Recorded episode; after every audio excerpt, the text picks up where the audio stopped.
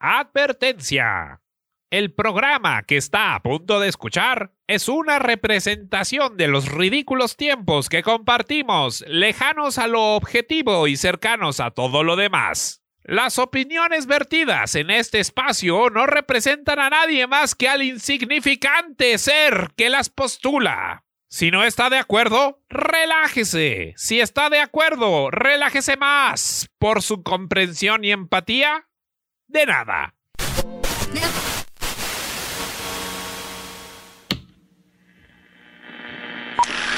Antes de que los artistas mostraran la miseria de nuestras vidas, el cine era divertido. Y aún lo es.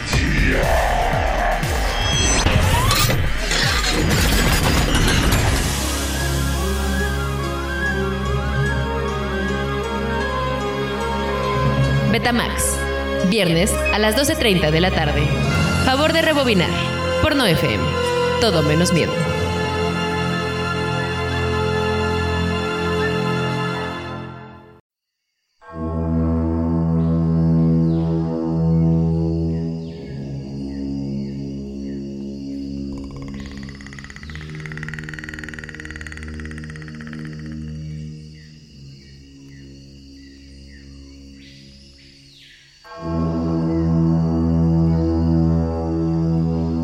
Buenas tardes, bienvenidos a Betamax, el programa en donde hablamos de las películas que podemos ver una y otra y otra vez y que han marcado nuestras vidas y que nos han hecho felices o nos han hecho llorar.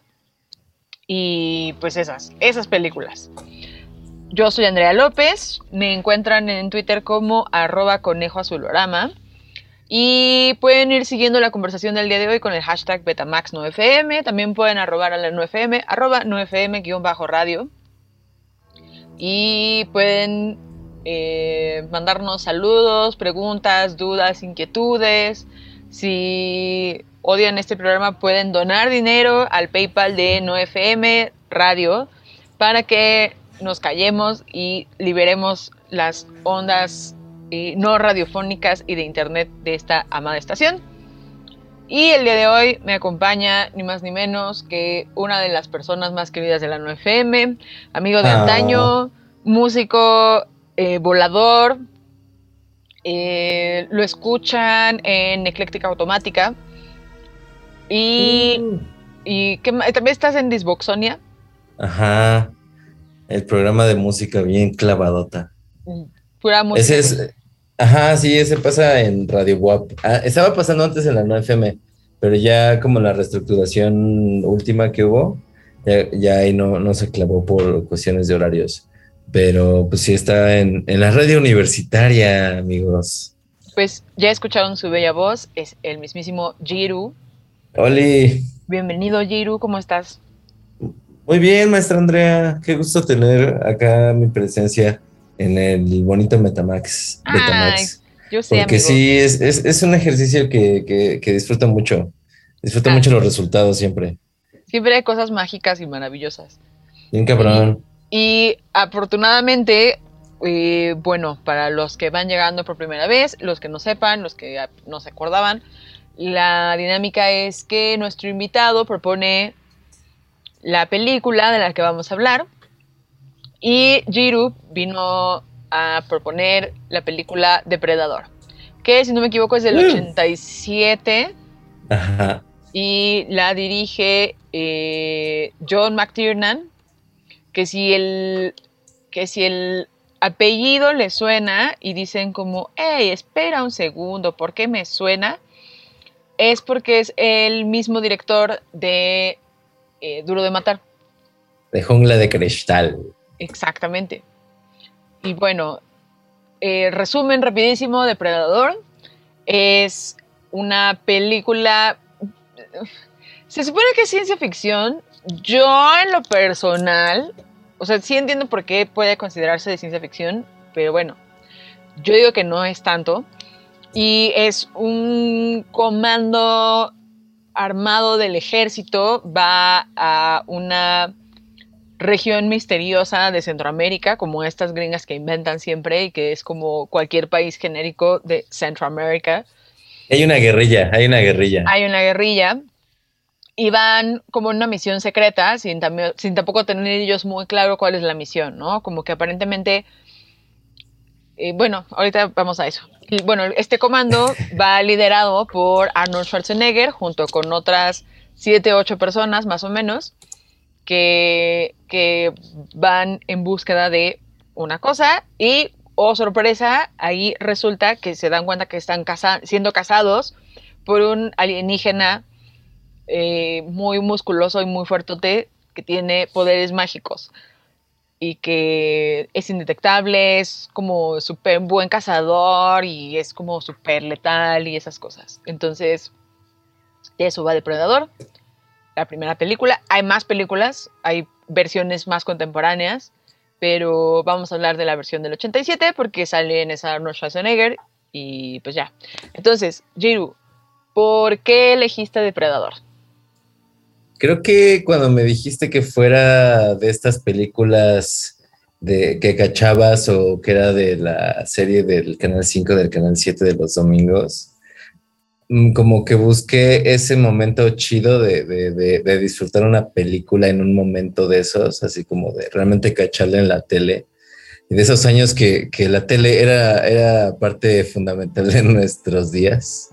Eh, entonces, lo primero que me vino a la cabeza fue Depredador mucho eh, por la, creo que como la conexión con muchas figuras familiares. Eh, yo conocí Depredador, no precisamente por la película, más lo conocí por los juguetes, los juguetes de Alien, porque mis primos del Gabacho, así cuando regresaron del Gabacho, yo tendría como 3, 4 años, entre los 3 y los 5 años, yo creo. Entonces, el ver como esos juguetes súper chidos y ya me decían, no, este güey es el alien, ¿no?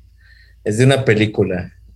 Luego también tenían, ajá, el de- Les Sí. picabas a los juguetes y el del alien sa- sacaba como el aliencito por la boca Simón. y el de Simón. depredador se le abrían como sus colmillitos. Puta, güey. Grandes juguetes, no mames. Ok, ok. Entonces yo veía esos juguetes así y me volaban la cabeza. Era como de, wow, estos monstruos están bien chidos. Y ya me decían que era de una película. Entonces yo me imaginaba la película, pero no sabía realmente de qué era. Nada sabía que estaban los monstruos y yo quería ver esa película, ¿no? Esas películas. Entonces cuando ya llega esta serie de que empiezan a salir las de Alien y las de Depredador en tele abierta, creo que fue en el 5 las que pasaban las de Schwarzenegger. Eh, eh, ahí ya la caché y estaba súper emocionado cuando la pasaron. Entonces, eh, esa fue, creo que el, el primer guiño que dije, claro, esa es la película.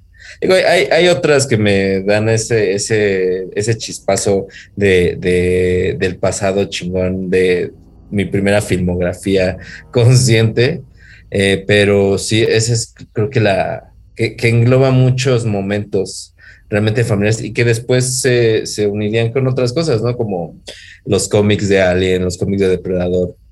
Ya cuando me empecé a clavar mucho en la gráfica, pero pues en mis años más de, de empezar a empaparme de ese desmadre.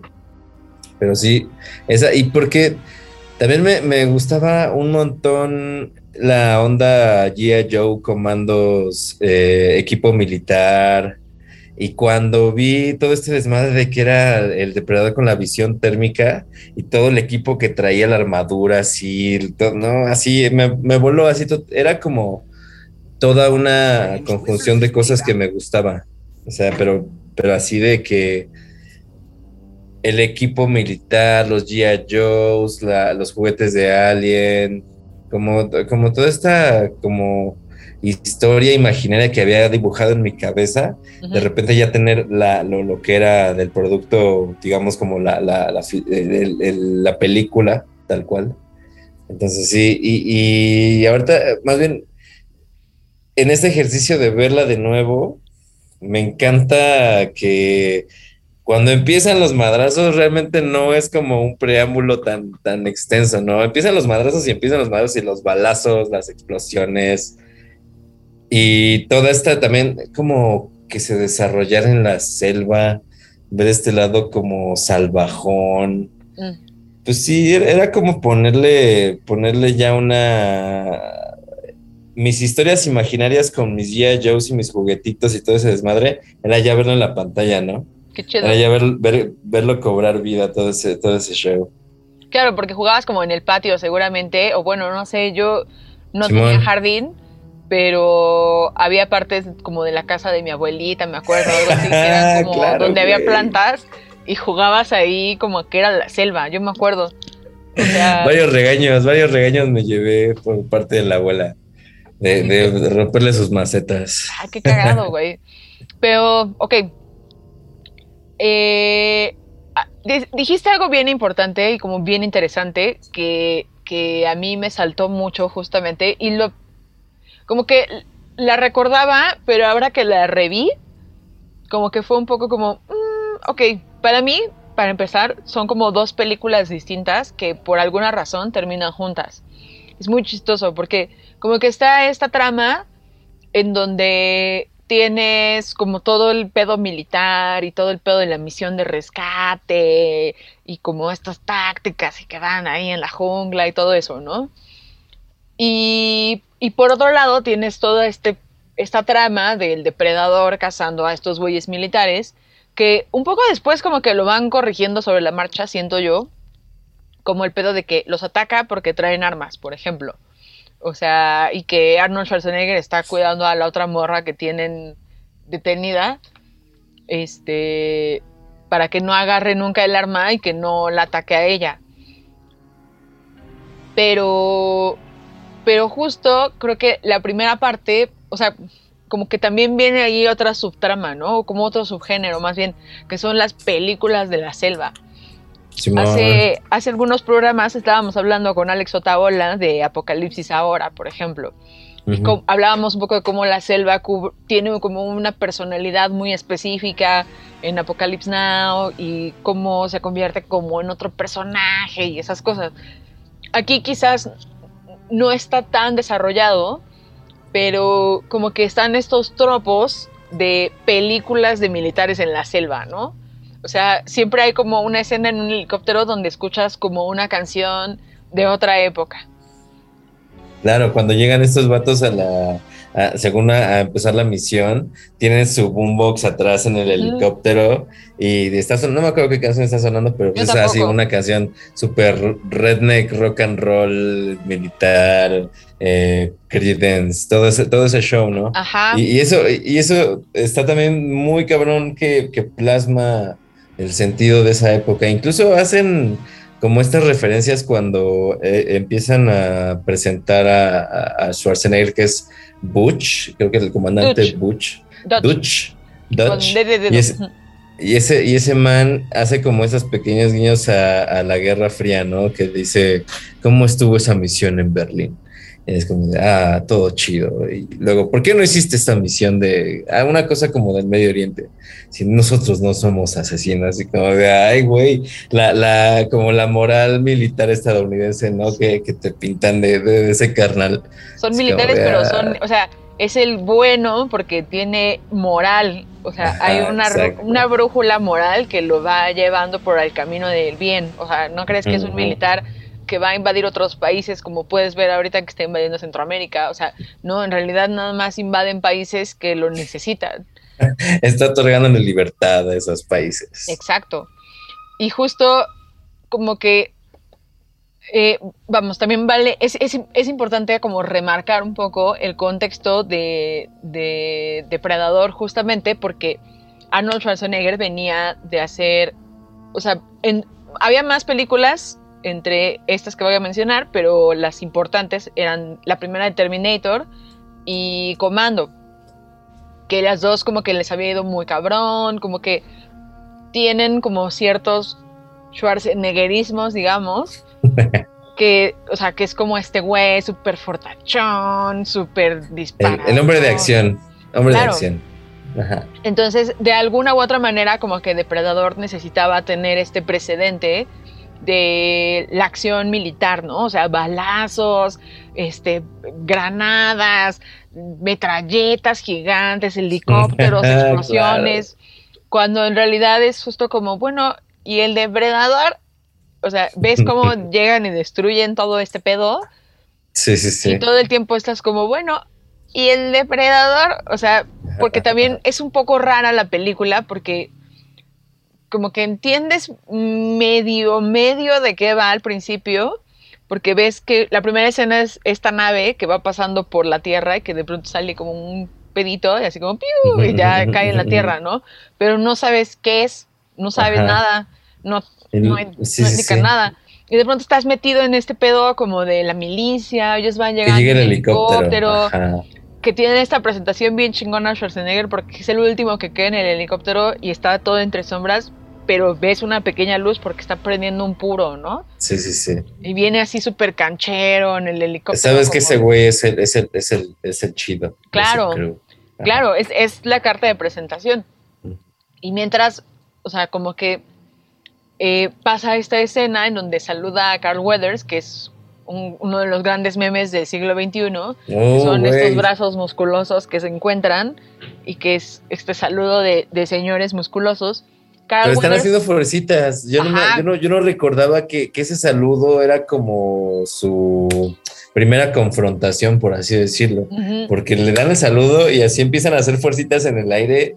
Y no sé qué le dice así como de el trabajo de, de oficina te debilitó o una cosa así. Entonces le dice, bueno, ya, ya estuvo. Entonces ya se dan el abrazo fraternal.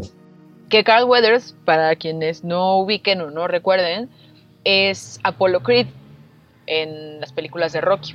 Y más recientemente sale en Mandalorian, Ah, mira. que en ese entonces estaba súper mamado. Y bueno, Carl Weathers es como la persona, digamos, de la, como del ejército, de la CIA, de alguno de esos, que como que es el que les da la misión, ¿no? Y pues ya van estos güeyes a la jungla, van, o sea, es, es muy raro porque como que el desarrollo de los personajes en realidad lo tienes durante los dos o tres minutos que dura la escena del helicóptero cuando van escuchando la canción que estábamos mencionando, Jiru Yu, justamente, Ajá. y ves como el güey que es ultra mega turbo varonil, o sea, que que es como, güey, si tú piensas que Schwarzenegger es varonil y manly, no, este güey es como el turbo masculino, así súper mamado de bigote, máscara Porque se le Este, pone como, como una, un, un guiño ahí de, de aventurero australiano, como con su gorrito y su onda acá, mamadona de chalequito. que también es un poco como de verdadero héroe americano, ¿no? O sea, como de, güey. ¿sabes que Schwarzenegger es como el héroe americano, muy entre comillas, porque tenía un acento muy marcado todavía en aquel entonces? Y Ajá. pues todo el mundo sabe que no es estadounidense, o sea, de nacimiento, pues. En cambio, y tienes a este otro güey que era como el, el peso de, ah, ¿quieres un héroe americano? Este güey es el verdadero, seguramente nació en Texas, este, tocó la campana de la independencia, como, como es güero, tiene bigote, Masca tabaco. masca tabaco, algo hablan le incluso- escupe a las botas eh, de este Ah, claro. De, de la CIA. Así como todo, todo el statement de te voy a escupir las botas. No, y, Claro. y todavía se ríe como de, ajá, ajá. Ajá, sí, sí, Y es sí, como, mm, ok. y, y tienes como a los otros güeyes, ¿no? Como al que hace chistines, el otro güey que se ve que es como el amigo del güero mamadísimo. Como este también la otra parte de, de, de la como los, los, los personajes icónicos gabachos, porque está el vato que es como el piel roja, ¿no? El que se la sabe ah, para, claro. para, para la onda de la supervivencia natural. Ese güey es el que, y ese es como el tipo oráculo, ¿no? Que les dice, todos vamos a morir. Entonces es como también parte que complementa la, como, como el icono del depredador, porque hasta está la, la chica esta que tienen como prisionera, que hace una referencia como a una historia de sus antepasados, ¿no? Que el demonio cazador de hombres que llega en determinado tiempo y no sé qué, no sé cuál. Entonces, en los ayuda. días que hace mucho calor, ¿no? Dice. Exacto, exacto. Entonces ayuda como en esta, como, como, como en construir la, la mitología moderna gabacha, ¿no? Como los personajes, los Esto que- personajes. que estás diciendo, Jiru, sí es bien importante porque justo todos los personajes son como tropos de distintas versiones masculinas, digamos. O sea, quitando de lado el personaje de Carl Weathers y el de Arnold Schwarzenegger, que digamos son como, como partes complementarias, antitéticas al mismo tiempo, porque como que oponen sus valores y como que uno le dice mentiras al otro y esas cosas, que creo que Carl Weathers está un poco también en función de que eh, era muy reconocido por ser Apollo Creed. O sea, pudo El haber mal. sido cualquier otro actor. Ajá. Sí, sí, sí. Como que todos los de abajo son el nativo americano, el héroe americano, el negro, el latino, el blanco nerd. Que por Ajá. cierto, el blanco nerd, que es el primero que se muere, que es el que hace chistes de vaginas. sí, es cierto. El Ese- nativo americano no la cacha al principio. No, sí la cacha, pero es como esta reacción como, como medio cool, ¿sabes? O sea, como de, de, ah, sí, está chistoso. Bueno, ese güey es Shane Black, que Shane Black, para quienes no sepan, es el escritor slash director de peliculones como Kiss Kiss Bang Bang, con Wow. Robert Downey Jr. y Val Kilmer, o The Good Guys, no, The Nice Guys, que es con Russell Crowe y Ryan Gosling, que son como estas películas de body cop, detectives, pero no son detectives, pero sí hacen como trabajo detectivesco y todo eso. Es Shane Black, el escritor, director. Y andaba ahí tirando el, el balazo. Es de sus, de sus únicos créditos de actor, justamente ese. ¿A poco? Ujú. Nada más en esa. Ajá, yo apenas lo vi ayer, que justo en los créditos finales pasan así como, como que están en acción todos y así como deteniendo sus pistolas y, y poniéndose pintura en la cara y esas cosas. Sí, sí, sí. Y pasan como, que el, es- como el behind the cámaras de, de, de- de cada personaje. Y es Shane Black y yo así como, ¡ah! Pero no ese era Qué mi paréntesis loco. cultural.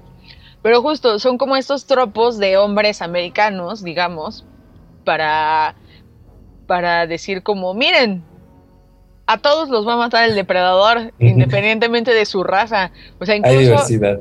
el héroe mamadísimo se muere como de la forma, o sea, no más absurda, pero es como una forma super cero belicosa, ¿no? O sea, de pronto el güey le dispara por la espalda y ya está muerto el héroe gigantesco, Sí, super sí, sí, masculino. Que igual también es un poco forzada cómo funcionan las relaciones de todos, porque de pronto como que o sea, se entiende pues que es un equipo que lleva mucho tiempo trabajando juntos y han pasado por muchas cosas juntos porque estuvieron en la guerra, estuvieron en Vietnam y todo esto te dan a entender. Pero justo como que creo que esas cosas no las tienes tan claras a veces durante las escenas. Ajá. Entonces de pronto matan al super mamadísimo y el otro está así de, no, justicia, maldito depredador, me vas a pagar. Se empiezan a volver locos en un punto, como, como que ya empiezan a pirarse. Ah, precisamente al. ¿Qué es el, el personaje afroamericano? Deja ver. Estos personajes, ¿verdad? Mac. Porque no quiero. Mac, Mac se llama. que es el que está como. El, el que se vuelve loco cuando matan a, este, a su compa, el héroe americano, ¿no? Y es también. es- eso noté mucho y me dio mucha risa, como, como el. El eye candy de que cuando mata el depredador a este carnal, se ve claramente como el láser le apunta a su cabeza y le explota, ¿no? Le explota a su cabeza, se ve una toma por detrás y le explota. Entonces, eh, y, y aparece como 30 segundos después y su cabeza está entera, ¿no? Sí, es, Entonces- es como... Pero me gusta, me gusta ese absurdo de las películas de acción. Me gusta ver su cabeza explotar y luego que nada más tiene un agujerito. Y Pero- también hacen como un, un- un gag a ese carnal cuando el depredador está con los cráneos. Que ya ves precisamente que es el cráneo de, de ese, de ese man al que le dio el balazo exactamente. Ah, ¿neta? Sí. Ajá, ya cuando en esas escenas, eh, de hecho cuando se ve que le quita la espina dorsal y con el cráneo al, al- creo que es el, el nativo americano, y le echa como un spray extraño y ya lo deja como bien limpiecito. pulcro y el cráneo limpiecito. Ahí tiene como un pilar de cráneos y está el pilar de ese carnal que le dio el, el balazo. En Pero aparte los, los como que los acaricia, ¿no? Así como de, ay, miren, o sea, como cuando, Ajá. como cuando le enseñas tu colección de piedras a tus amigos, de, mira, esta es mi piedrita, y, así le haces a la piedrita como, mira, esta es mi piedrita, esta me la encontré en Pachuca. Y Sí, estaba no yo en el precio. río y, y la saqué, ¿sabes? O sea, así le hace un poquito, ¿no? Pero también, eh, ahorita mencionaste algo bien importante, que es como este, este cliché, llamémosle si quieren, o arquetipo, o tropo, como quieran, del güey que se vuelve loco en la jungla, ¿no? O sea, todas las películas de la jungla siempre hay un güey al que se le bota. O sea, e incluso ni siquiera en las películas de, de la jungla, como en las películas como de equipos. Exacto. eh, Me, acuerdo- un- me acordé de Armageddon. Exactamente, Cuando- justo, justo. Siempre hay un güey al que se le vota. Que un poco Armageddon tiene, es- y no lo habíamos hablado en el capítulo de Armageddon, ahorita que lo pienso, pero Armageddon tiene un poco como este, esta dinámica de las películas de la selva, como con misiones especiales militares. Digo, aquí pues toca que son unos güeyes del, que van de la NASA, pero tiene como estas ondas de que van escuchando sus canciones como de rock super Pero también, si, si, si, si te pones más como clavada, eh, no son realmente astronautas. También Claro. es como el personaje de, o es la variedad, ¿no? De, de, de los hombres eh, fornidos y los héroes. Y, y es como de muy de Working Class Hero eh, en la parte de Armageddon. Justo. Porque tienes eh, incluso el, el carnal este que se vuelve loco, que es, ¿quién, ¿qué actor es? Es Steve, Steve Buscemi. Ajá, ese carnal, pues es el blanco que tiene ahí su adicción a ir a los tables y a jugar y apostar y todo eso, ¿no? Entonces, de cierta manera es algo muy cagado y funciona también como con el, con quién, quién más, el personaje de este güey que sale en el de la cárcel con Tom Hanks, ay, ¿cómo se llama? El negro enorme, pelón. Eh, Michael Clark Duncan, que no me acuerdo cómo se llama su personaje en, en Armageddon, pero que es el güey este mamadísimo gigantesco Ujú. negro. Entonces también tienes como ese güey que es el gigante como con su corazoncito, ¿no? Así repiten, bueno, no, no, no repiten, pero también hacen como esta variedad de, de personas y de, de etnias, incluso eh, eh, creo que Owen Wilson también hace un personaje ya más como en, el, en la onda tejana vaquero, Ah, claro. porque Eh. aparte Owen Wilson es tejano, entonces es- hace todo el sentido del mundo, ¿no? cuando los están reclutando que va en el caballo incluso, ¿no? Así como... Ajá, ajá. Pero- Pero bueno, de, a- ahorita que, que estábamos platicando de eso, justamente me vino, me vino a la mente. O sea, hay como dos cosas que me parecen importantes. Uno, el depredador en realidad no aparece tanto tiempo en la película. O sea, es. o- entre que son y son manzanas, está el recurso de que está camuflado. Entonces no lo ves durante mucho tiempo, pero tienes como esta percepción de cómo funciona, porque ves su garrita cuando agarra el alacrán, este, ves todo el tiempo lo estás viendo como en su visión térmica Térmica. Y de pronto como que va apareciendo, ¿no?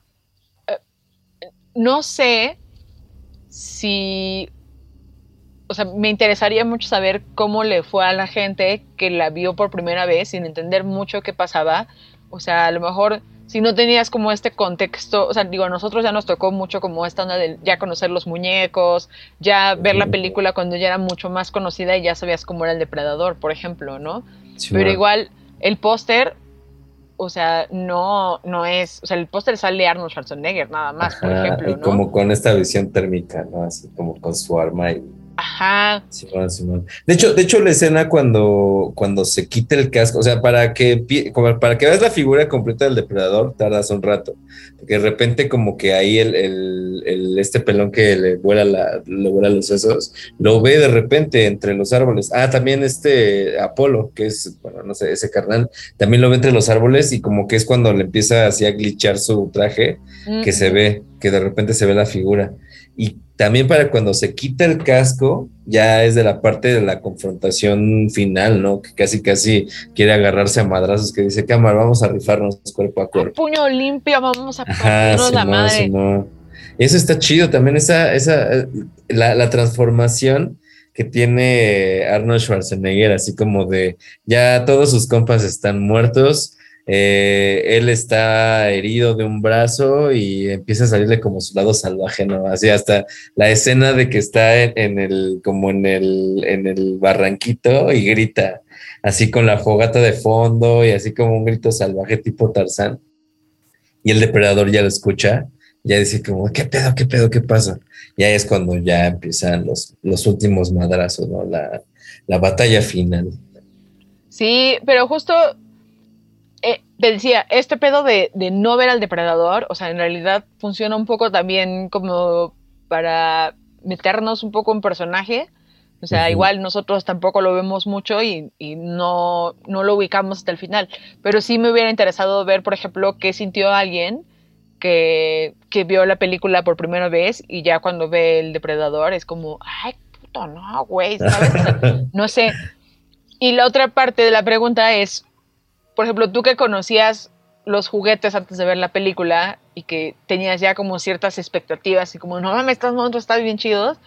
Ajá. Cuando viste la película, ¿cumplió tus expectativas? Dijiste, no Sí. mames, está más chido el monstruo en la película. Totalmente, totalmente, porque eh, te- e- es, es un poco el, el darle este boost a, las historias imaginarias, ¿no? Que, yo me había como planteado con todos los juguetitos y eso. Y sobre todo como, ver otra vez, eh, digamos que tus. Joe- eh, es que conjugaban un montón de mundos que a mí me gustaban la onda extraterrestre, la onda de los monstruos, la onda militar, la onda de las pistolas y la- el pedo bélico, tanques, armamento. Entonces el ver todo eso, era, era como un forloco de todo ese pedo, ¿no? Entonces a mí me, vo- me voló cuando la vi, porque sí la vi en, en la tele, ¿no? Esa no, no la caché en el cine. Y sí, o sea, estaba súper cabrón. Es ya como ver cobrar vida a, a- a los muñecos, ahora que de, de, de un cierto así como, como al revés, ya, ya ver, ver, las historias con los monos y las figuritas en la pantalla, sí me super voló, ¿no? Ya, ya lo hacía, hasta era como un complemento chido, esa idea de tener, tener una noción de cómo se veían. Incluso por eso cuando la escena de que se quita el casco y así como empieza como que el vacío, que así sus desmadritos. Todo eso, todo eso eh, en la parte como meca, así robótica, a mí me pinches fascinaba de morro. ¿Te acuerdas de la película de Michael Jackson que se convierte, era de Moonwalker, se llama Moonwalker la, la película? Creo que sí. Eh, que se convierte en un, en un jet así como de combate, se hace un pinche transformer. Eso a mí también cuando lo vi fue como de, ah, pinche cabeza Qué locura, estallando. Sí, eso me mamaba, sí. Y pues era una conjunción de un montón de cosas que a mí se me hacían súper chingonas. A la fecha, muchas de esas cosas se me hacen chingonas. Pero sí, es, es muy chistoso cómo lo pones, porque también, o sea, sí era muy, muy, ¿cómo se puede decir? Como muy abierto, que eh, parte de la película y del merch y todo eso estaba dirigido a chavitos. O sea, para que vean también cómo funcionaban los tiempos de otra manera en nuestra niñez. O sea, pero sí era una película que de alguna manera estaba como medio targeteada para chavitos. O sea, no la película per se, pero al menos como el merch y esas cosas. Yo me acuerdo que incluso hasta hubo una caricatura de Alien, por ejemplo. O también me acuerdo que había una... O sea, hay, hay veces o hay partes que Alien y Depredador como que conviven, si no me equivoco, ¿eh? a lo mejor me estoy equivocando, pero convivían un poco con el universo de Star Warsoso. O sea, Sí, sí, Simón, Simón, Simón. y, y Creo que tenía mucho que ver también por la, pues, la- las líneas de los juguetes. Los, los hacía todavía en esta línea. Ay, ¿quién hacía? ¿Kenner? Kenner debe ser. Kenner, Kenner, Kenner hacía los juguetes de Star Wars y hacía los juguetes de Alien y de Ujú. Predador. Entonces, me acuerdo mucho también de ver eh, un crossover de Star Wars con Alien y de Star Wars con Depredador. Entonces, sí, pues sí, seguramente. Pero la película cero es como... Sí, como nada. O sea, vamos, lo, lo pienso por...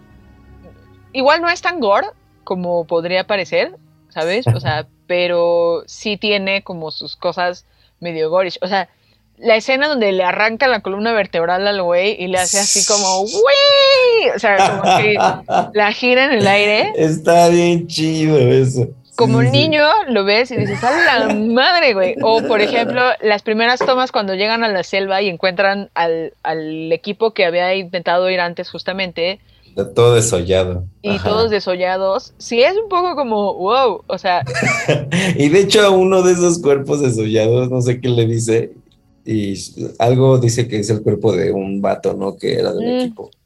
Y, y eh, Schwarzenegger le dice, bájelo. Entonces es una escena muy cagada que creo que pretende ser macabra. Pero es muy cagado porque ves como el vato corta la liana donde está ese güey, se cae el cuerpo de güey, pero se ve el, que es como un pedo maniquino. O sea, se ve que ahí sí usaron no, no le echaron tanto a, tanta atención a, cómo se vería, cómo se vería el maniquí cayendo, ¿no? Sí, no. Está, está bastante, bastante chido. pero, pero es, es bien bizarro también eso, ¿no? O sea, cómo, cómo había una parte de las películas de esa época que estaban como medio empujadas para que los morros Vieran gore. Vieran, ajá, o sea, porque digo, obviamente pues es el pedo de los juguetes, ¿no? Pero es como, güey. ¿por qué eres juguetes de una película donde, güey? O sea, para empezar, ¿por qué juguetes, güey? O sea, ¿sabes? es lo que vende, es el, es el señor capitalismo hablando. Claro, obviamente, o sea, digo, güey, es como G.I. Joe, ¿no? Que es como meterles a los morrillos Sí, desde sí. chavitos que se tienen que unir al ejército.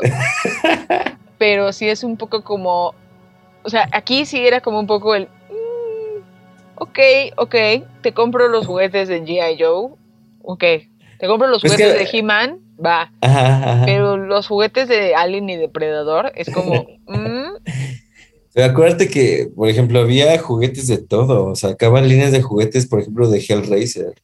Hellraiser Ah, es claro. una película que también pasaba, esa sí, también pasaba en el 5, y era, y no le cortaban las escenas del, de- del güey sin piel en la jeta ni nada de eso. Era como, pues veías, veías ahí el, el gore, ¿no? De- del terror. Y eso pues también lo hacían juguete. Entonces, yo creo que también eso era una parte que en ese momento no se veía como tan escandalosa. Como que en ese momento sí era como de, wow, efectos especiales. Ah, que no te dé miedo, es, es, es mentira, así de, es que estas nuevas películas dan mucho miedo, así, pero tenías muy consciente de, ah, pues claro, efectos especiales. Eh, qué padre, qué padre que el cine se está viendo así de chido. Eh, entonces, pues como que le quitaba un poco lo, yo creo lo malévolo que podría tener esa, e- ese derramamiento de sangre, ¿no? Porque sí, o sea, también Depredador es una película súper violenta. Desde que llegan estos, ma- estos manes a tirar balazo a la guerrilla, ¿no? A la, al campamento de la guerrilla. O sea, eso desde que se hace presente la libertad norteamericana, ahí los, los ríos de sangre empiezan a correr.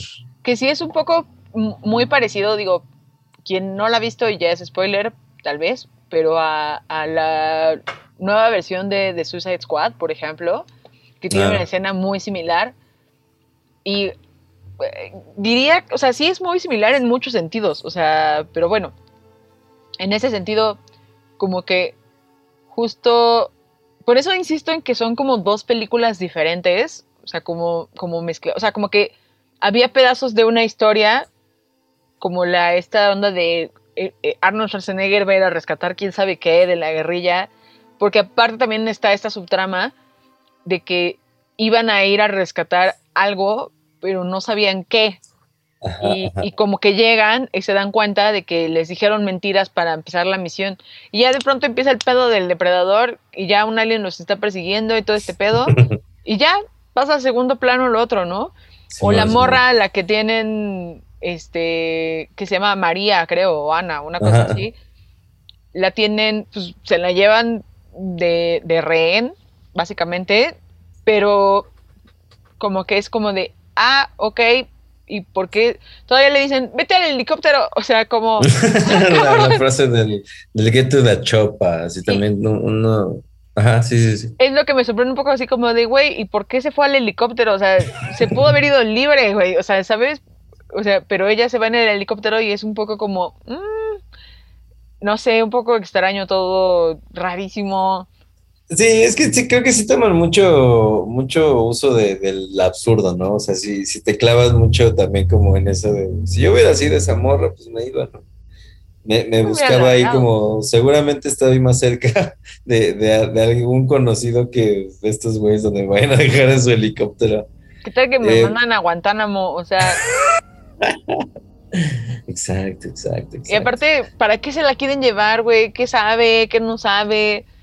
O Sí, sea, tiene ahí unos cabos sueltos que, que, es, que también creo que es en, en como para fortalecer de algún sentido como el misterio de, de, de la historia, ¿no? Eh, porque también, o sea, empieza como con la, la presentación de los personajes, empieza como en ese conflicto que a lo mejor te, más o menos te van contextualizando en qué época de la guerra está, está pasando esta película, ¿no?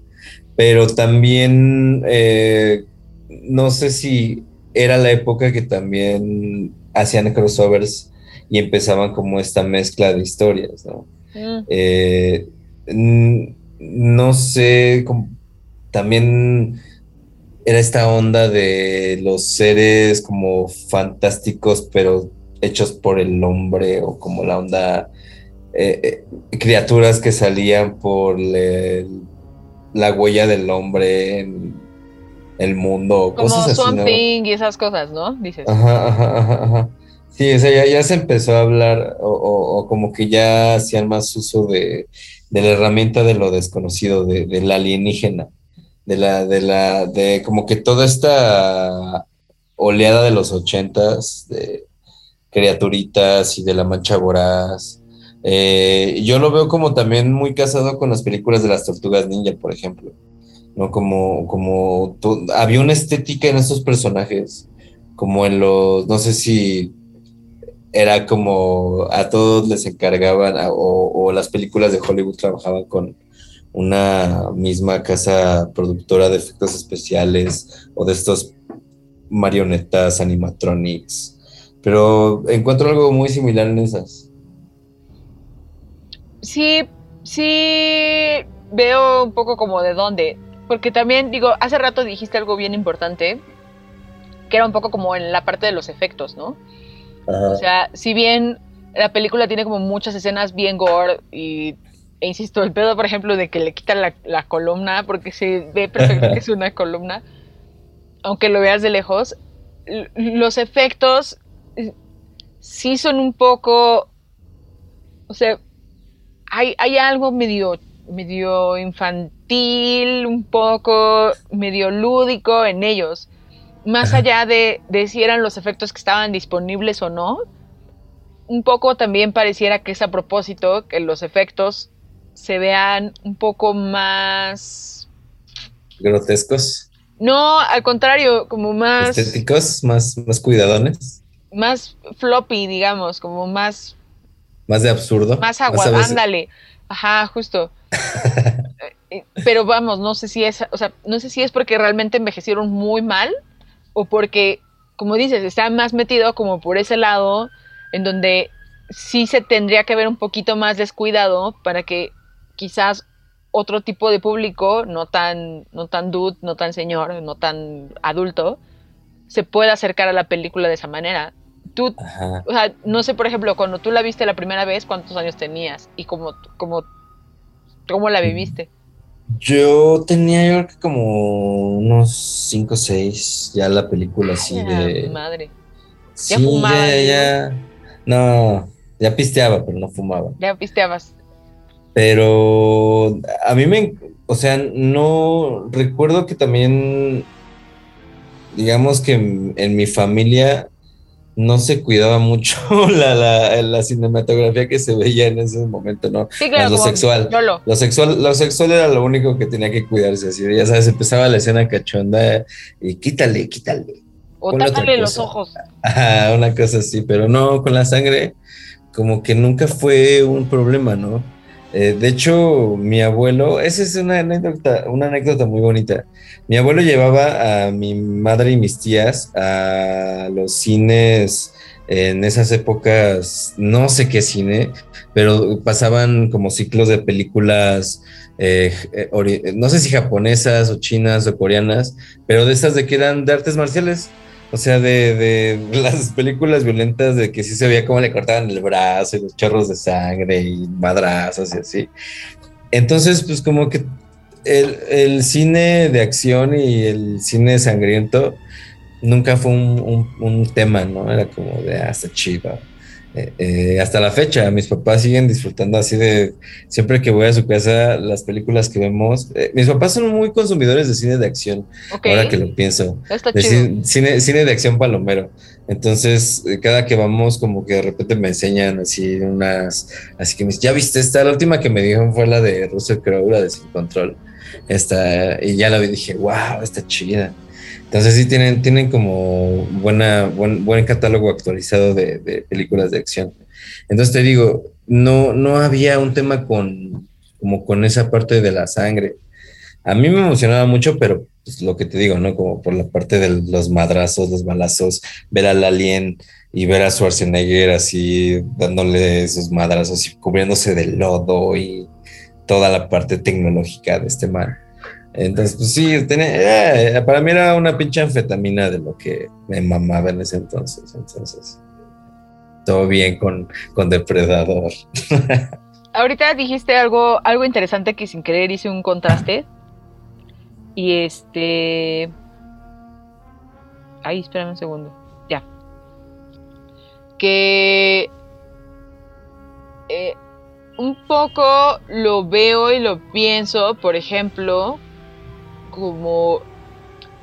eh, es, es este contraste como de las primeras escenas de acción de la película, que están llenas de explosiones, metralletas, granadas, este, tiran un carro con una bomba Sí, y, y así, ya sabes, como todo el arsenal, ¿no? Luego va bajando un poco de tono cuando ya están ellos como perdidos en la, bueno, no perdidos en la jungla, digamos.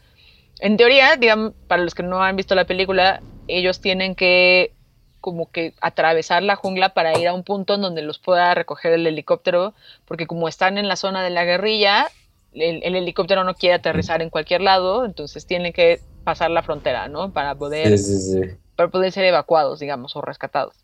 Ajá. Entonces, en este punto en donde están ellos como, como huyendo, digamos, de del depredador y como que ya están metidos en la selva tratando de sobrevivir, eh, justo como que empieza a bajar el arsenal, ¿no? Ya obviamente pues ya no están, o sea, al principio llegan así con las pinches maletonas y Sí, cofres y lo que sea.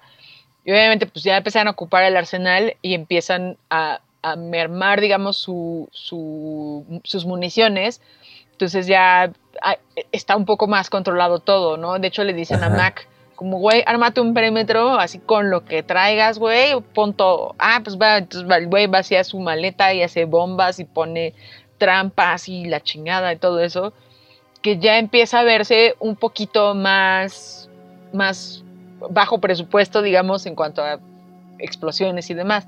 Sí, sí, sí. Y comparado con el final, justamente, que es este Arnold Schwarzenegger combatiendo con el depredador sin armas, porque en algún punto, eh, cuando justo le dice a la morra, vete al helicóptero, el- le- Arnold Schwarzenegger se queda sin sus, sin sus armas, entonces está en la mitad de la selva, como esperando ahí a partirse la madre con el depredador, y, y justo empieza a armar como eh, como sus armitas, no quiero decir caseras, pero más rústicas, ¿no? O sea, como que trae Ajá. navajas y las pega y, y un cuchillo y le está sacando filo a uno. Hace, hace unas flechas explosivas, así desarma como un, un explosivo que tiene ahí y lo, lo enrolla así en una. Eso, eso está bien chingón, eso, es que bueno que, que lo mencionaste.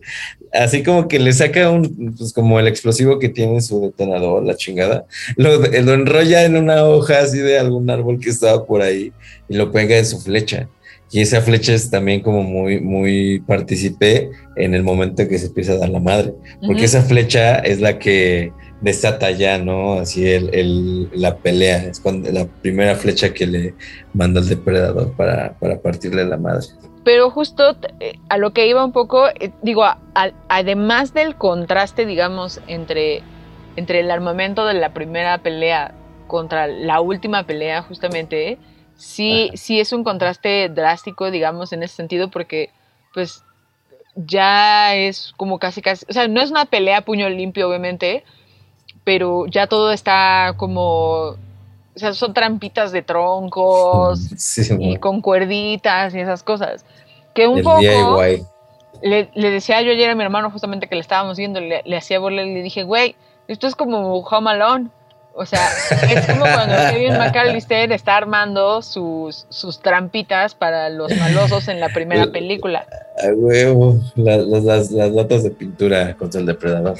Ajá, justo. Digo, es, es el equivalente porque obviamente pues es ser resourceful con, los, o sea, con las cosas que tienes a la mano y con lo que puedes hacer tú en tus posibilidades, pero sí, es un poco es un poco eso.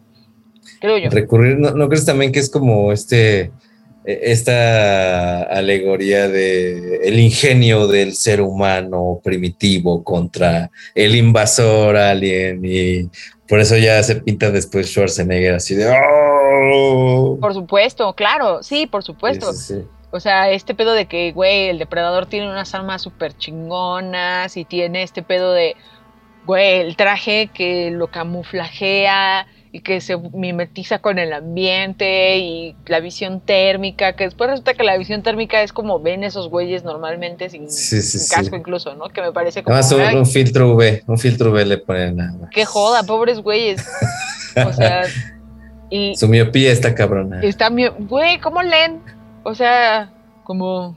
No sé. Por eso tienen como esos glifos, ¿no? Como Ah, tienen un sistema ahí de como visión. Ajá, sí, sí, sí. Y también eso está muy cagado cuando, cuando ya se hace esta. El, el kamikaze se hace depredador y empieza a reír, pero ya es una risa súper macabra de, de. Ajá. Y es una risa que ubicas así, pues de un pedo monstruoso, terror hollywoodense, ¿no? Que pues Sí, ese es güey como que nada más risa.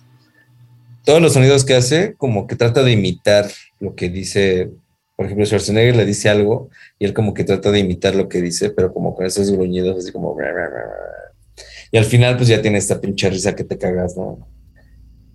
Pero pues sí, está, está cagado, está cagado, pero yo creo que esa es como la carnita que, que me, que me enganchó precisamente de esta película de que tenía tanto desmadre y, sobre todo que no es una película que, digamos como que dure demasiado en cuestión de llegan, tiran balazo, tienen pedos con depredador, se arman los madrazos y al anochecer ya termina todo. O sea, llegan como a mitad de la tarde y en la noche lo que decías al principio, cómo, cómo la selva juega un papel de otro personaje, cuando ya se va a enfrentar, o más bien cuando ya pierde su arma, que ya lo hiere, de repente todo el ambiente de la selva se vuelve oscuro, se vuelve así nubloso, muy húmedo, ya este güey está como en este, eh, como, como en la nada, ¿no? Cuando se va, es Atreyu al que se lo come la nada.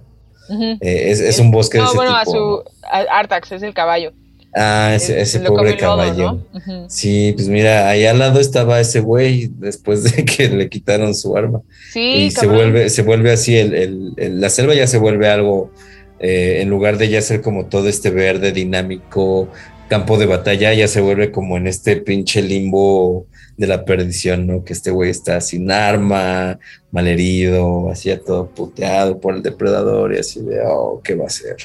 Que aparte está muy sutil todo eso que hablan de la jungla ellos, por ejemplo, que en algún punto dicen como, como, ah, es que esta jungla está tan cabrona. Cuando van apenas yendo hacia la, hacia el- la aldeíta donde están los de la guerrilla, como que dicen, güey, esta jungla está bien cabrona que parece que Vietnam parezca como Oklahoma o algo así, dicen, ¿no? O sea, como, güey, eso digo, y es como una referencia, pues, eh, quizás a lo mejor nosotros, como por la edad, no tenemos tan claras esas referencias, pero, pero justo como que es un, un común denominador mucho de los, como de los productos culturales que hablan de la guerra de Vietnam, que era era muy difícil esa guerra, independientemente obviamente de todas las complejidades normales que puede traer cualquier guerra, sino por el territorio per se.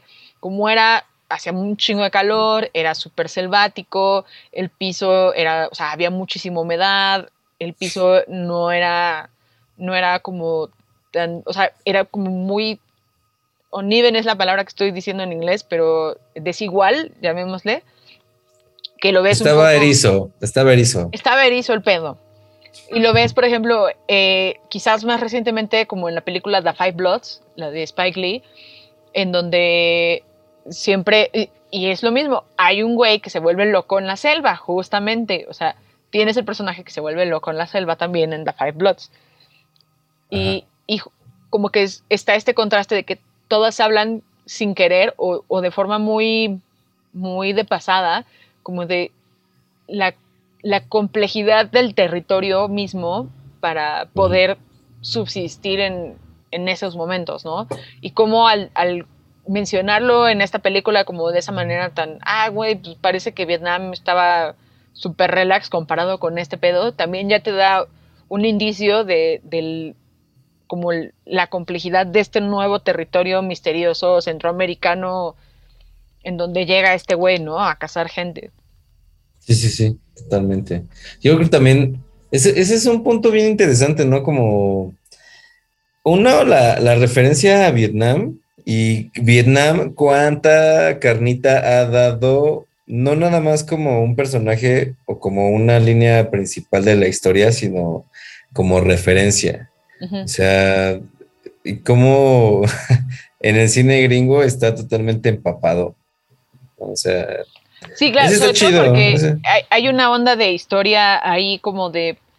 mm, pues, eh, eh, o sea, está como el pedo, por ejemplo, de la, la conciencia histórica, llamémosle, muy entre comillas, como de haber ido a invadir Vietnam como solo porque sí, ¿no? O sea, hay como toda esta cuestión ética, moral de lo- las implicaciones de haber ido, o sea, de haber emprendido esa guerra.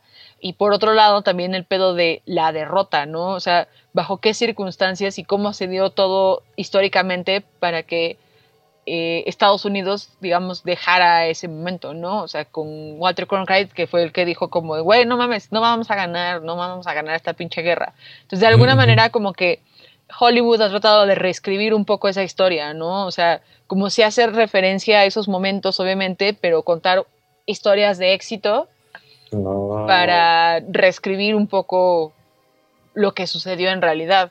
De forma muy sutil, pues, pero bueno, no tan sutil, pero eh, me refiero a que un poco no es, no es per se reescribir la historia, ¿no? Pero de alguna Ajá. manera lo que buscan con estas narrativas es como contar no verse, otro no verse tan no verse tan perdedores en ese aspecto, Justo. ¿no? Órale, entonces ese, ese es como una muy buena, muy buena definición de por qué Vietnam es tan recurrente en el cine gringo. Muy ¿Qué otra, qué otra, qué otra película es así como muy empapada de Vietnam? Que usted Mm, recuerde. Mm, mm, mm, así de primera mano. Ay, no me acuerdo pelotón en dónde está. En, en dónde, en qué pelotón película. A ver. Estoy buscando, ¿eh? Eh, American War Film, ta, ta, ta, ta, ta. Digo, porque Pelotón no la he visto, la neta. Ah, por ejemplo, Pelotón es también en Vietnam, que también es muy famosa porque sale Charlie Sheen. Claro. Y, y justo como que era esta, este paralelo con, con Apocalypse Now, que su papá es el protagonista. Eh. Si no me equivoco, creo que también Full Metal Jacket también es en Vietnam.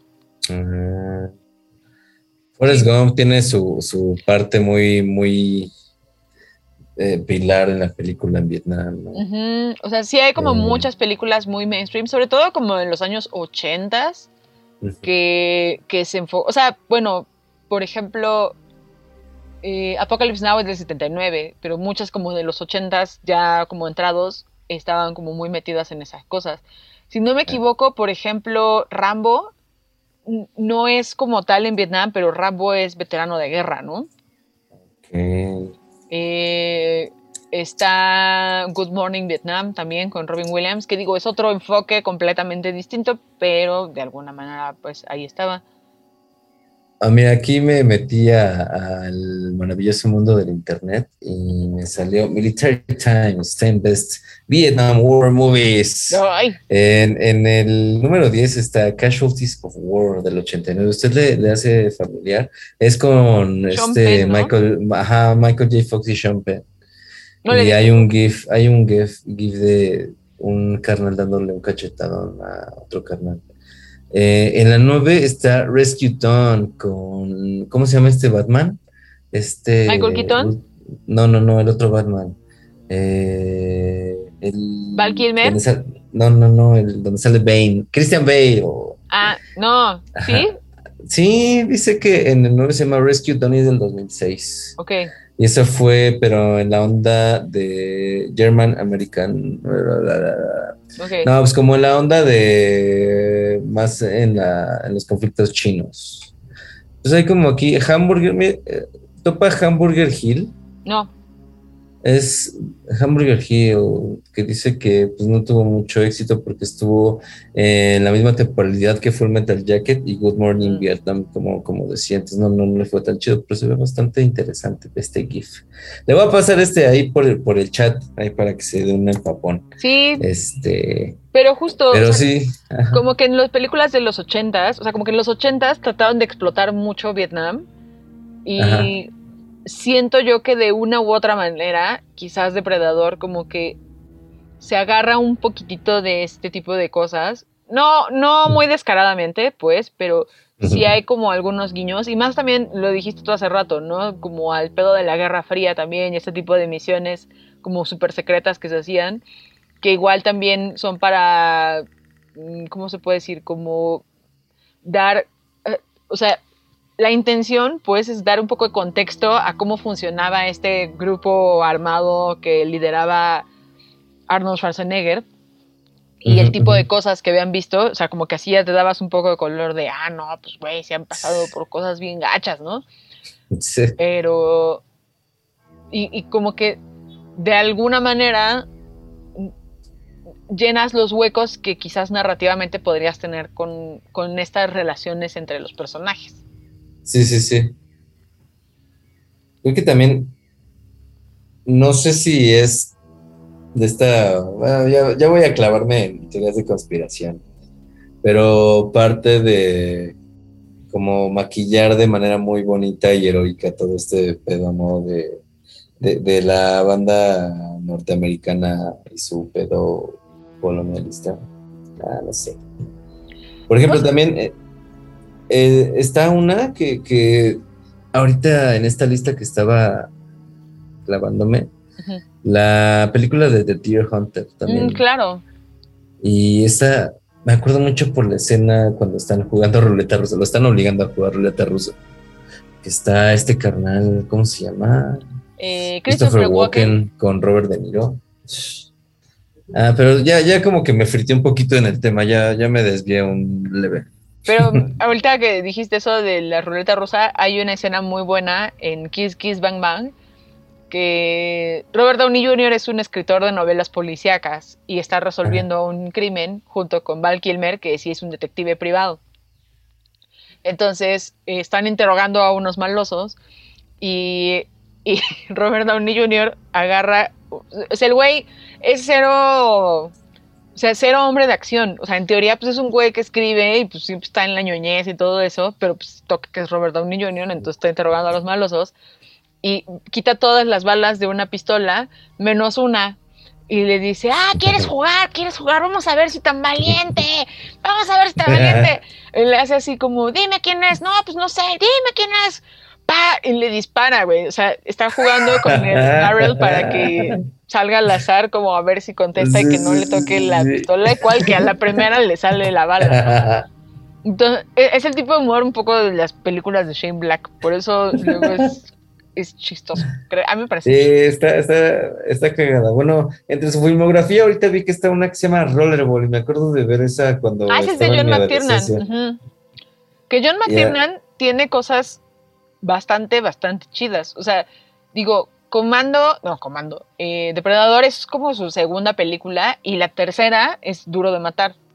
Que eso Ajá, también es como, como wow. Y, y quizás no nos, digamos, a lo mejor no tuvo una que fuera un exitazazazo como Duro de Matar, pero... Tuvo unas, unas, unas bastante chidas como Last Action Hero también es de ese carnal. Exactamente. También la tercera de Duro de Matar, la de Die, With Hard, a Die Hard with a Vengeance. Vengeance, que también es buena película, un poco extraña, porque en teoría estaba pensada para hacer una, o sea, el guion no era para Duro de Matar, o sea, el guion de esa película era, estaba pensado para hacer una competencia de arma mortal, digamos. Órale. Eh, y luego, bueno, ¿por, qué, ¿por qué hicieron esas decisiones? ¿Tú Pues- qué sabes del, del chisme. de Pues la como que vieron, o sea, como que querían hacer también una de Duro de Matar, como que al final no terminaba de despegar la otra versión que iba a ser la competencia de, de Arma Mortal. Y dijeron, ah, pues güey, si no despega, ocupemos este guion y metámosle un dude a John McClane. Y Por eso entra Samuel L. Jackson al quite. Exactamente. Órale, pero es un gran personaje Samuel. Jackson en esa Sí. película. Esa, esa película está chida. Yo no la pondría con Duro de Matar, o sea, como con esta No, onda de sí, Duro de esa Matar. parte. Porque sí está un poco forzado el pedo de que es el hermano de Hans Gruber, el malo, y es así como de, ay, güey, no mames, tampoco es para tanto, ¿no? Pero, sí, sí, sí. pero eh, la película como tal está chida, como esta onda de que tienen que hacer los retos del güey y todo eso, a mí se me hace buena película. Claro, Y tiene también eh, The Thomas Crown Affair, que también es chida. O sea, no es un película, no, no, pero bastante decente. Ajá. Eh, tiene 13 Guerreros, que ese es con Antonio Banderas. Yo recuerdo que a mucha gente Sí. le gustó cuando salió en el cine, en mis Es tiempos. como medieval. Sí, como medieval. Según yo es como durante las cruzadas, una cosa así. Ah. También Y, ese, ese cine está, está chistoso. y La Casa del Octubre Rojo, que también es como buena película con, con Sean Connery. Eh, y esta justo también es como por otro pedo, que es ya un poco como con la Guerra Fría y todo eso, que, o sea, está basado en una novela de Tom Clancy, pero, pero que justo, o sea, obedece un poco a lo que estábamos diciendo hace rato de los momentos bélicos de Ujú. gringos, que no son necesariamente la Segunda Guerra Mundial, que también es como otra tropo importante, pero ya está más que afianzado y gastado y visitado y revisitado y olvidado y después retomado. Simón, sí, totalmente. Pero digo, también es, es como un poquito la, no sé si, no sé si decirle la magia de las historias que pueden darse a partir de un montón. ¿Por qué no? Como, por ejemplo, ahorita de la saga de Alien, o bueno, de las historias eh, que se conectan con Alien, a mí me gustó mucho esta de Prometheus. Prometheus es donde sale este carnal blanco mamado al final. Michael Es- Fassbender. Ah, bueno, sí, que es, encuentran el lugar de donde surgieron como, como los, no sé cómo se llaman. Como Los, las sim- primeras. los este, simbiotes, algo así le llaman, ¿no? Sí, sí, sí. Una cosa así. Entonces- Pero que sí sale un güey turbo mamado blanco gigante, ¿no? Y que es como. Y de- esa, ajá, como que esos, pues tú que eres muy fan de, de, por ejemplo, esta- estar al día con las historias como que conectan de Star Wars, por ejemplo, ese tipo de, como de complementos a la historia se me hace chido. Esa, pues creo que esa historia de Prometheus está bastante, bastante chida, porque todavía tiene como empapado el sentido del, del alien, ¿no? Del, ¿cómo se llama? Xenomorfo. esa El madre. xenomorfo, ajá, sí, sí, sí, Ah, ese. Y pues la, la imagen del xenomorfo, pues ya tienes que ponerla casi casi en un sello para que sepas que está en esa línea, ¿no? En esa línea. Pero aparte, en esa película es donde explican de dónde sale el xenomorfo, ¿no? O sea, Ajá, que existe. Sí, me acuerdo vagamente. Me acuerdo que la vi, pero a mí no me gustó. Ajá. pero por otras cosas. O sea, como Sí, sí, así. sí. Y me acuerdo al final que es así. Bueno, no al final, pues, o sea, no les quiero spoiler la película. Pero, este. Como que al final me acuerdo que me quedé de. ¿eh? Y bueno, de ahí justamente como que parecía que iba a ser solamente una. Y ya al final te indican de, ah, no, ¿qué creen? Van a ser más. Entonces, así Sí, como, bueno, pues ok. pero-. Pero sí, o sea, digo, algo que dijo Jiru que también es bien importante es como entender un poco Depredador a la luz no solo de los movimientos bélicos de Estados Unidos, sino también como de esta construcción de el hombre, o sea, el, el hombre contra el salvajismo, ¿no? Pero es muy chistoso porque como que la línea se borra en muchos sentidos. O sea, como que al principio pareciera que el hombre, entre comillas, son justamente como Schwarzenegger y todo su crew, pero pues se ven sobrepasados por la tecnología de esta persona invasora alienígena extranjera que, que llega a invadir su territorio y a dominarlos a ellos, que también es como una alegoría un poco como a los movimientos migratorios y este tipo de cosas. Oh my god. Y como justo los papeles de alguna manera se invierten después, ¿no? Sí, sí, sí, totalmente. Siendo macabros, Hollywood desde tiempos inmemorables. Siempre. Sí. Eh, Pero usted es, es una muy buena, es un- una muy buena síntesis de lo chido de Hollywood, maestra.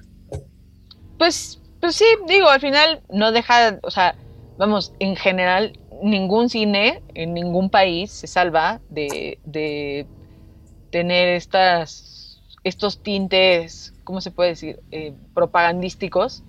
Incluso el cine mexicano, o sea, eh, podemos Ah, claro. analizar el cine mexicano. Justo ayer en mi casa estaban viendo una película, bueno, cuando hayan escuchado este programa, esto fue el domingo, eh, estaba viendo una película a mi abuela que le mama ver este tipo de películas, no sé por qué, no entiendo.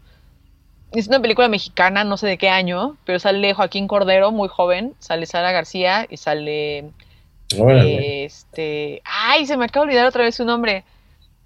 Eh, ay, ¿cómo se llama? Se me acaba de olvidar. Espérame.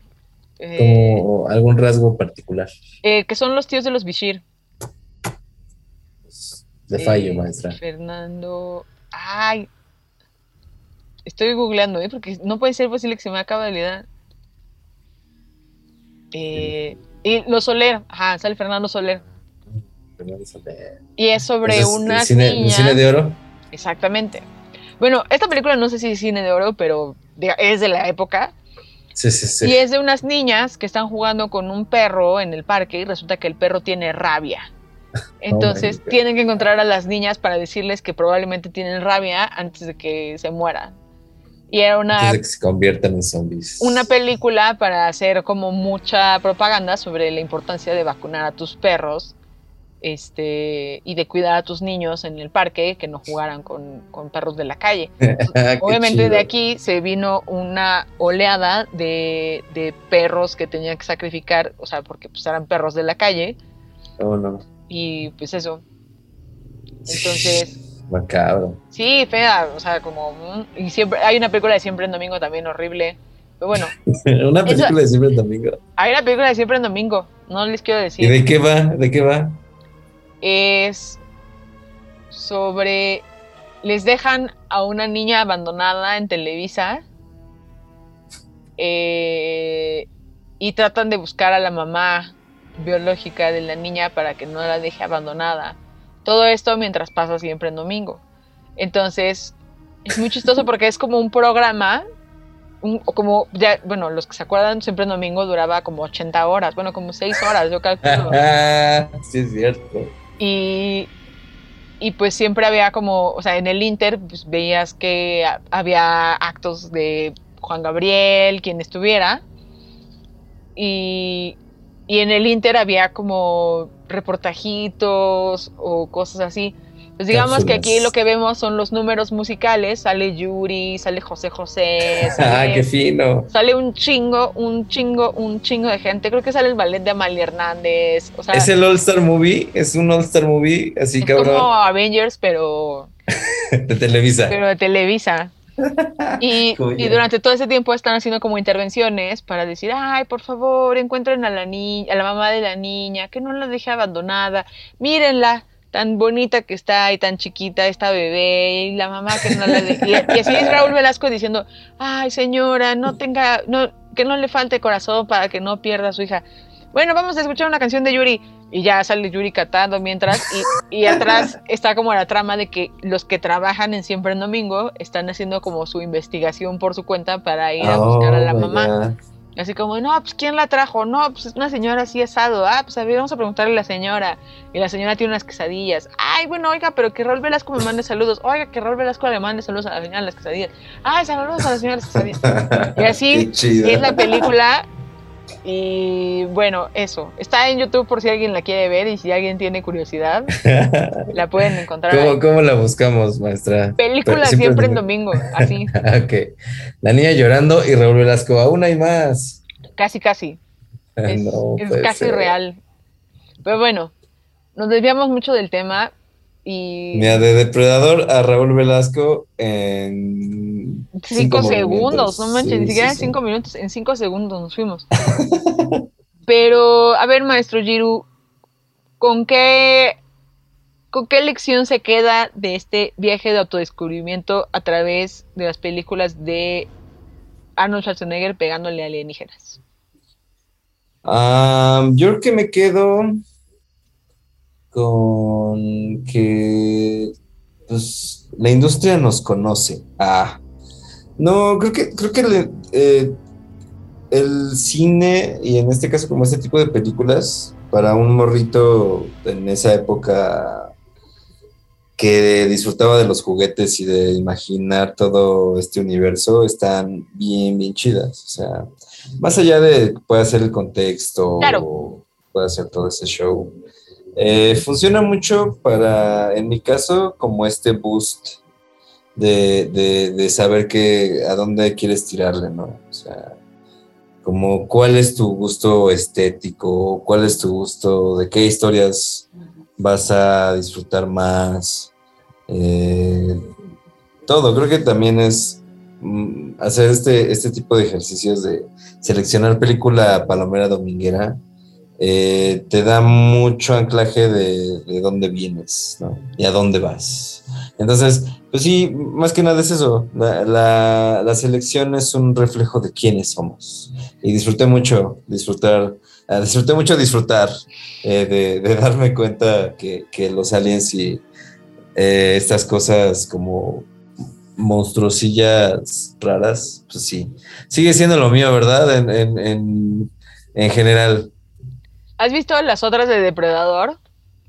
No todas, fíjate que vi cuando fue como el, el comeback 2000ero, que era como en un tipo pirámide, esa sí la vi. Salía Adrian Brody, ¿no? Una cosa así. Ajá, ajá, ajá, ajá. Y me gustó mucho porque ya eh, empezaba también el, el como este fenómeno de las batallas campales, Mm. el Battle Royale. Y me acuerdo que eso ya era como que me empezaba a clavar más con el cine. Y por ejemplo, veías cómo hacían mucha referencia en esas películas al cine norcoreano, me parece igual como de, esta como Battle Royale, ¿no? Eh, entonces, pues sí, ya, ya era como darle otro, otro sentido, otro sentido de cómo, cómo, cómo veías a estas criaturas romperse la madre los unos con otros. Entonces, esa sí la, la vi y sí la disfruté bastante. Ya las otras ya no, ya les perdí la pista, la verdad. Ok, ujú, ujú. ok, ok. Yo nada más sé que en la 2 vuelve a salir el personaje de, de la morra centroamericana secuestrada, No. aprendida. Vuelve a salir. Mira. Sale María Conchita Alonso y Rubén Blades. Ah, cabrón. ¿Salen ahí el balazo, el depredador o salen No, no sé, no sé si mueren pronto, si mueren tarde. ahí? la voy a ver. Seguramente mueren pronto porque son latinos. Siempre, siempre los latinos mueren, mueren pronto también. Y están en, están en Nueva York. Creo que están en el Bronx o en Brooklyn. en Ah, neta, película. eso puede estar chido. Ajá. Entonces imagínate acá el Rubén Blades sacando su metralleta de gángster. Está chido. Eso es lo que nos tocó vivir. Y pues eso. Muchas gracias por haber estado, querido Giru. Eh, ah, gracias a usted, placer. maestra. Disfruté mucho este ejercicio.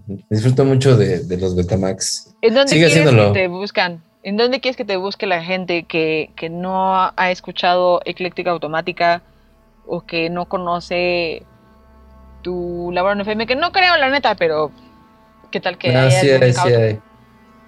Y a- a- para los incautos, eh, en Twitter me encuentran como arroba giruim con Y, Y-I-R-U-I-M. Y ahí están todos mis links a, la, a los programas, a la loquera que hacemos ahí de vez en cuando, cuando se ocupa, ¿verdad? Se ocupa, chido. se ocupa siempre. Sí, pues ahí, en ese Twitter, pues ahí está todo, básicamente los programas. Y pues métanle, métanle ahí. Y métanle los pesos a la comunidad. Ah, muchas gracias. Aprovecho también este espacio a los que estén escuchando. Chido por la, la cooperacha. Ah, sí, claro. Vamos a liberar este espacio cuando hayan depositado todo su dinero a PayPal de 9FM, vamos a dejar el programa. Y ponen una nota, así, esta, este dinero va destinado para la inmediata destitución de Andrea López. Exactamente, exactamente. amigo. Y pues nada, sigan escuchando la programación de viernes de la 9FM. Eh, Es viernes. ¡uh! sigan disfrutando, sigan escribiéndonos, hashtag Betamax9FM, arroba 9FM-radio. Yo soy arroba conejo azulorama o Andrea López, como me quieran encontrar. Y díganme de qué películas quieren que hable, a quién quieren que invite, a quién no quieren que invite, eh, y así. Y ya, nos escuchamos dentro de dos semanas. Adiós.